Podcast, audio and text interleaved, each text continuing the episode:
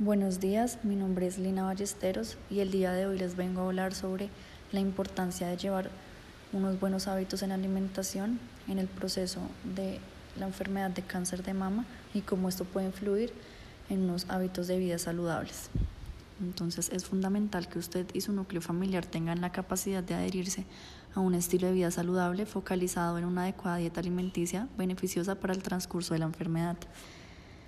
La importancia de la dieta en personas con cáncer es fundamental, pues hay que tener en cuenta que los efectos secundarios de la cirugía, la radioterapia y la quimioterapia pueden hacer que una persona coma menos y pierda peso o algunos tratamientos pueden hacer que aumente de peso.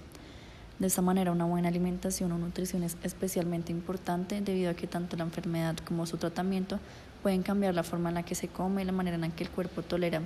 ciertos alimentos, así como su capacidad de emplear los nutrientes. Hay que destacar que las necesidades de nutrientes de la gente con cáncer varían para cada persona y siempre debe ser un equipo médico el que ayude a identificar las metas en la nutrición de cada persona. De esta manera, comer bien mientras usted se encuentra en un tratamiento contra el cáncer podría ayudarle a sentirse mejor, a mantener un estilo de vida más saludable, un elevado nivel de fuerza y de energía. Es importante que asista a terapia psicológica y se trabaje de la mano con un nutricionista, donde se haga una historia de los hábitos anteriores y lo que se debe empezar a tener en conjunto, llevando un acompañamiento constante y de los especialistas. A continuación, le daré unos ejemplos de algunos de los alimentos que se deben evitar por lo general cuando se es un paciente con cáncer. Carnes y embutidos crudos o poco cocinados, huevos crudos o poco cocinados, lácteos, yogur y quesos, además de frutas que no se puedan pelar, ya que esos alimentos pueden provocar diversos síntomas, entre ellos la intolerancia a la lactosa, aumento en los niveles de azúcar, colesterol y triglicéridos. Resaltando nuevamente que esto se debe hacer en acompañamiento de un nutricionista, pues cada dieta puede variar según el caso.